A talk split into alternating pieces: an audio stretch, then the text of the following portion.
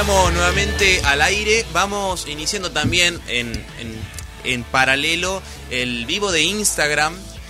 Recordemos que nos pueden escuchar por FM Metropolitana 100.5, también por metropolitanafm.com.ar online y también estamos salido, saliendo en este momento cual.oc Instagram en vivo. Alexandra Morales forma parte de la consultora Meraki, es consultora política, politóloga, tu encuesta está dando que hablar dentro del microclima tucumano al menos y seguramente también en, en la sociedad. Y bueno, gracias por venir, gracias por estar con nosotros compartiendo. Ya estuviste, hoy presencial, hoy estamos compartiendo. Bueno, primero que nada, muchísimas gracias por la invitación. Este, ya varias veces, como decía, hemos compartido este espacio. Hoy nos toca, por suerte, presencial, poder vernos. Eh, y bueno, como ustedes bien saben, nosotros con el equipo de Meraki solemos publicar nuestras encuestas eh, todos los meses y siempre da algo que hablar, ¿no? Es como en el microclima político constantemente eh, hay algo ahí que, llama la atención, hay un tema bastante candente. Y bueno, en el caso de eh, este mes, de octubre, nosotros hemos salido con el sondeo con la intención de voto, hemos medido intención de voto, hemos medido imágenes y hemos medido los principales problemas para la ciudadanía. Antes de hablar de lo último informe de, opinión pública, de opinión pública, estoy hablando bien, ¿verdad? Sí, sí. Perfecto. Opinión pública, son de opinión, puedes usar cualquiera Cualquier de está, está aceptado. sí. Eh, bueno, antes que nada, cualquier furcio que cometa me lo corregís así estemos en la rigurosidad periodística correcta. Eh, contanos un poco qué se hace dentro de una consultora, sobre todo para la gente que no está familiarizada con el concepto, eh, cómo se relaciona eso también con la política en sí. Bueno, la verdad es que nosotros eh, en la consultora hacemos trabajos muy diversos, ¿no? Nuestra consultora de por sí está bastante eh, lineada o estructurada para lo que es la comunicación estratégica. Bien.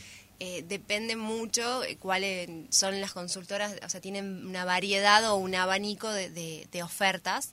En nuestro caso nosotros trabajamos mucho por ahí con, con, lo que es planificación estratégica. De políticos. De políticos, sí, muy, muy Digo, para traerlo a tierra al concepto. Sí, exactamente, la forma en la cual eh, se planifica, porque la comunicación debería ser planificada, no todos suelen utilizar esta, este método de trabajo, entonces trabajamos con eso, trabajamos con sondeos de opinión, trabajamos con herramientas que nos permiten también hacer informes de escucha digital. Esta es un, una herramienta nueva que hemos incorporado hace unos meses hace un, de alguna manera es como una escucha activa que permite que nosotros podamos eh, ver todo lo que se dijo en torno a, por ejemplo, no sé, queremos saber qué se habla en torno a eh, el cambio eh, de Mansur como, por ejemplo, jefe de gabinete, en esa semana lo que sucedió.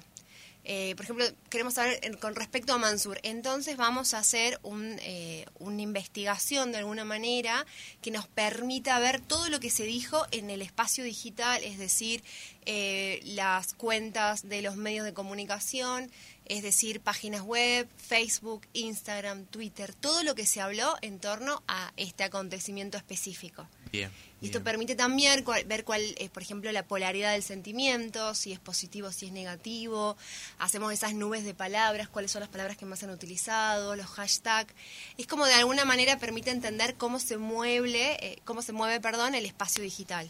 Y, y, además lo que es más popular y lo más conocido y lo que más se habla y es de las encuestas y de los nombres que llevan eh, eh, aparejadas esas encuestas, ¿no? Digo, es como lo más conocido de la gente y la gente dice encuestas, lo relaciona tal vez con consultora.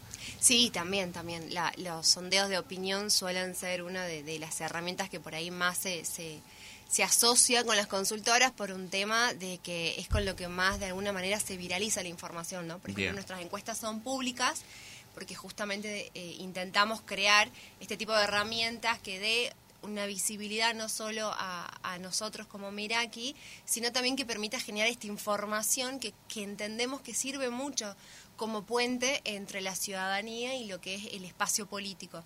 Porque por ahí mucha gente dentro de la política, el círculo político, suelen decir, no, lo que le preocupa a la gente es esto, o en realidad está pasando tal otra cosa, y esta herramienta solo nos permite directamente preguntar a la ciudadanía qué es lo que piensa sobre determinados temas, eh, qué es lo que sienten, si están de acuerdo, si no están de acuerdo. Es como una información mucho más eh, verídica, digamos, de alguna forma. Aporta también para el ejercicio profesional de la política que puede llevar en algún punto, y si es bien usada, en un beneficio también en la sociedad, digo.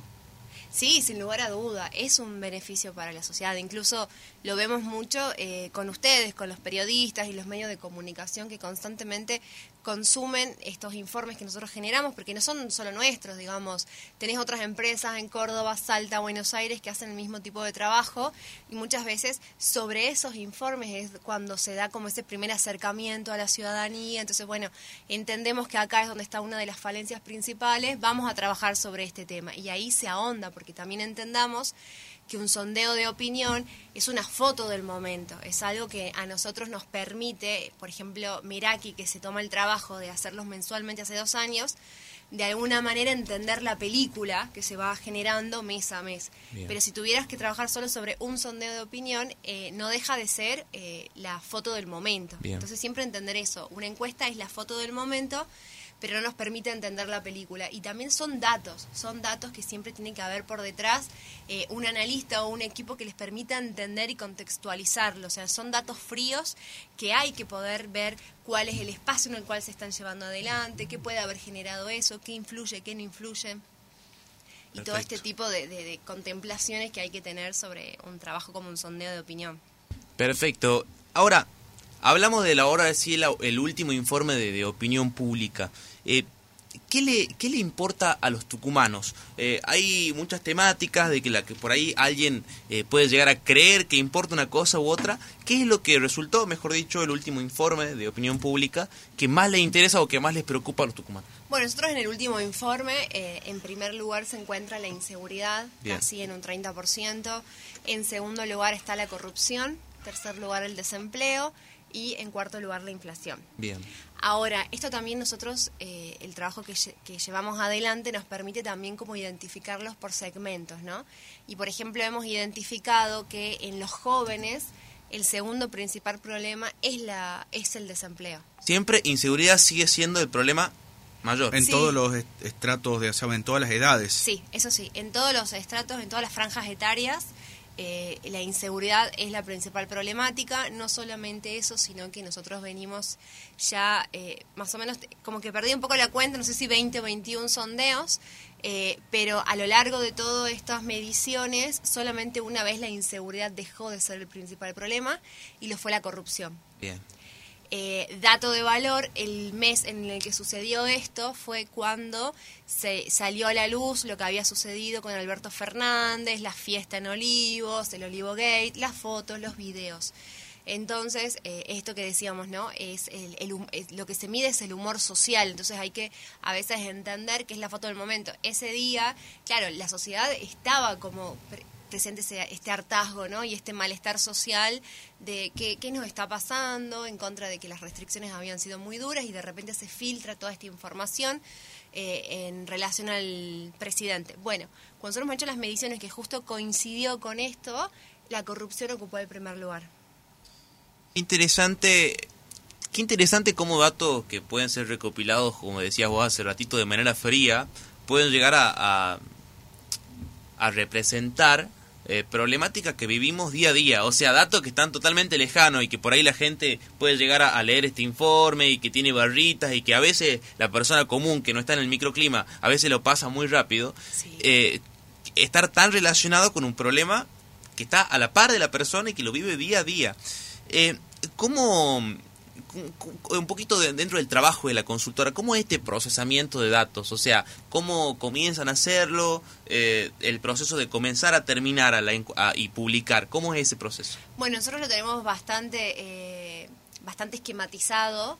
Eh, obviamente se utiliza un sistema que nosotros hacemos el sondeo por IBR, que es con llamadas telefónicas. Eh, pero bueno, principalmente lo que se define es lo, lo, que figura en la ficha técnica de cada informe, que es la población sobre la cual se va a trabajar, el número de casos, trabajamos sobre 1.069 casos, eh, y de ahí una vez que se recaba toda esta información, eh, se la tiene que procesar, porque si nos ponemos a pensar, son es todo números, digamos, es como hay que cruzar todas esas variables. Una vez que hacemos todo ese cruce, pasamos a la tercera etapa, que es la del el informe, el que reciben ustedes, en el cual tratamos de poner la información medianamente más relevante, porque vos te imaginás que cada una de las variables que nosotros medimos las podemos cruzar y podríamos hacer miles y miles de cuadros y de gráficos. Entonces como que intentamos centrarnos en lo, más puntual. Ahora vamos a lo que es más popular y lo que realmente eh, la gente dice, bueno, hay una encuesta, veamos la encuesta. Y, va rápido, claro, y va rápido por el PDF a ver el nombre a la par del, el nombre a la par del candidato. Claro, es justo lo que hablábamos, que lo importante era eh, el análisis alrededor de los números, pero eso es cierto, siempre se va directo a los números. Ah, este está primero, listo, ya está. Esto es lo que importa. Más nada. Y en los diarios sale, en las encuestas figura primero tal candidato. Las encuestas dicen que sucederá esto. algo, algo que me, resulta muy curioso, y no curioso, sino más bien eh, digno de resaltar, es que el 36,33% de la población eh, se identifica como peronista.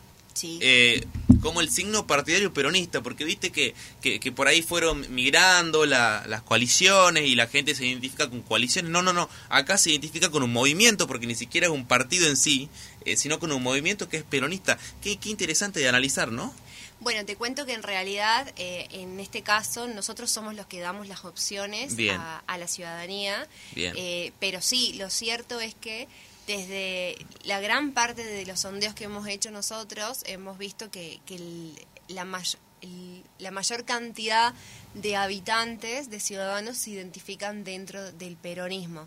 Lo cual, obviamente, es, lo podemos ver reflejado en las elecciones que hemos tenido en las pasos, digamos, donde más de un 50% termina de alguna manera votando a este espacio político. Bien. A mí me llamó un poquito la atención, analizando un poco los números, eh, ya yendo un poco más a los nombres en sí, eh, el, el, el rol que juega el independiente. O sea, el, que no está por ahí identificado con uno u otro sector. El que se disputa en la campaña. El que se disputa, el, por el que van a buscar todos el voto de ese independiente. Y como por ejemplo en la categoría de diputados, hacen una diferencia. Marcan una diferencia a favor. En una encuesta, teniendo en cuenta los indecisos, los independientes, eh, Chala está arriba de Sánchez, de Roberto Sánchez. Sin los indecisos esos, sin los independientes y esos, Sánchez pasa a estar arriba de quien hoy es la ministra de Salud. ¿Pensás que ellos van a jugar un rol determinante realmente en las elecciones? Yo creo que en plena campaña todo lo que termine haciendo, diciendo o generando cada uno de estos líderes que forman parte de una lista eh, pueden llegar a ser determinante, porque es cuando están ahí en, el foco de atención de la ciudadanía y sobre todo cuando ves que los números tienen tanta cercanía. Eh, nosotros, por lo menos cuando analizamos los números, nosotros cuando trabajamos en los indecisos es una proyección que hacemos, eh, entonces entendemos que esto puede llegar a suceder, pero también contemplamos que el trabajo tiene un margen de error que es alrededor del 1,5%. Eh, entonces también lo, contemplamos a la hora de poder definir. pero también si analizamos este tipo de, investigación, esta herramienta que nosotros nos permite tener estos sondeos. Y también analizamos la campaña, las campañas en realidad que se han venido dando, también tenemos que hacer este análisis de cómo muchos personalismos o liderazgos dentro de una lista terminan posicionando no el lugar de esta. Por eso se ve esa diferencia que ustedes deben haber observado en cuanto a la intención de voto de los frentes electorales, a diferencia de cuando preguntamos por nombres mucha gente nos decía, pero no entiendo, ¿por qué cuando preguntan por, eh, por determinado nombre es mucho mayor la intención de voto que cuando el espacio político? Y porque tenemos que entender que eh, en sí en la política los hiperliderazgos han empezado cada vez a cimentarse más y a veces terminan conectando mucho más con la persona que con el propio espacio político, que probablemente es algo de lo que ha sucedido con Roxana Chala, que incluso vemos la diferencia entre senadores y diputados, eh, hay un margen bastante, eh, hay una diferencia entre lo que sería la intención de voto con Shedlin y con Roxana. Una diferencia que por ahí también me llamó un poquito más la atención, está mucho más marcada en Juntos por el Cambio que en el mismo frente de todos en Juntos por el Cambio se ve una diferencia entre Roberto Sánchez y Germán Alfaro mucho más grande por ahí de lo que puede haber entre Charlie y Jedlin. Y una migración del voto en senadores para Bussi, para Ricardo Bussi. O sea, eh, para aclararlo, eh, diputado, Fuerza Republicana, tendría mucho menos votos, según la encuesta, que en senadores. Exactamente, lo cual esto nos llevaba a, que algunos periodistas lo dijeron, a prever que puede llegar a haber un corte de boleta en estas elecciones y la explicación es esta, digamos, que a veces la, la ciudadanía termina apoyando o vinculándose mucho más con algunos personajes, pero no, personajes no, con algunas personas políticas, perdón por el error, inconsciente, eh, más que con el espacio político. Y es esto que podemos ver, digamos, no nos olvidemos que en el caso de Germán Alfaro, ellos también han tenido una interna bastante reñida en el espacio de Juntos por el Cambio y en donde esto no es matemático. A veces dicen, bueno, eh, las tres listas tienen un total de 25% de intención de voto, bueno, así va a ser la elección. No, no es que los votos se, se, se cambian así como en bloque, todo esto va para acá, no, porque hay gente con la cual termina aceptando, tiene mayor empatía hacia un líder político y otros que no, que prefieren directamente o un voto en blanco o votar a, a otro espacio político, que son los que ustedes dicen que en este caso podría ser Fuerza Republicana. Pero que me atrevo a decir, nosotros esperábamos eh, una fuerte campaña de Fuerza Republicana entre las PASO y las generales, porque obviamente ellos en las PASOs no tenían una intención, no tenían en realidad un objetivo de una interna que los lleve a llevar adelante quizás una campaña mucho más reñida, pero sí ahora en las generales y sin embargo no se está viendo eso. La última pregunta, Alex, porque nos quedamos sin tiempo. muchas veces se comenta en la, en la sociedad eh, o hay un enojo con las encuestas porque eh, vieron encuestas que dieron determinadas cosas, después resultaron las elecciones y se sintieron eh, defraudados. Y también, algo que no te lo arrogaste, pero bueno, te lo voy a atribuir yo, que es que Meraki, por ejemplo, pronosticó una crecida electoral muy importante que tuvieron Roberto Sánchez y Mariano Campero, inclusive encuesta que fue hasta polémica y criticada en, algunos puntos. No lo eh, sabremos nosotros. entonces, entonces, en ese punto, bueno, eh, ¿qué, ¿qué, opinión respecta a vos de eso? Creo que primero que nada eh, entender eh, cuál es eh, el objetivo y el valor que tiene una encuesta de opinión y creo que hay que agradecerles a ustedes que son los que lo comunican. Y lo cierto es que las encuestas no sirven para predecir resultados. Son herramientas que nos permiten recolectar información y que se suelen utilizar en las campañas políticas porque eso permite hacer ajustes en las estrategias de campaña que te permitan acercarte o no a tu público objetivo, a tu mensaje y ver si tu estrategia, porque toda campaña política debe tener una estrategia, está siendo adecuada y está yendo eh, siguiendo de alguna manera esa hoja de ruta. Ese es el valor eh, que quizás más fuerte que puede tener eh, las herramientas como son los sondeos de opinión. Y también de alguna manera, como vos decís, tampoco vamos a quitar valor al trabajo que hicimos, que realmente fue muy efectivo y como vos decís, permitió analizar un clima electoral que a todo el mundo le sorprendía y decía, no, está mal esto y de repente los resultados nos mostraron que era muy efectivo.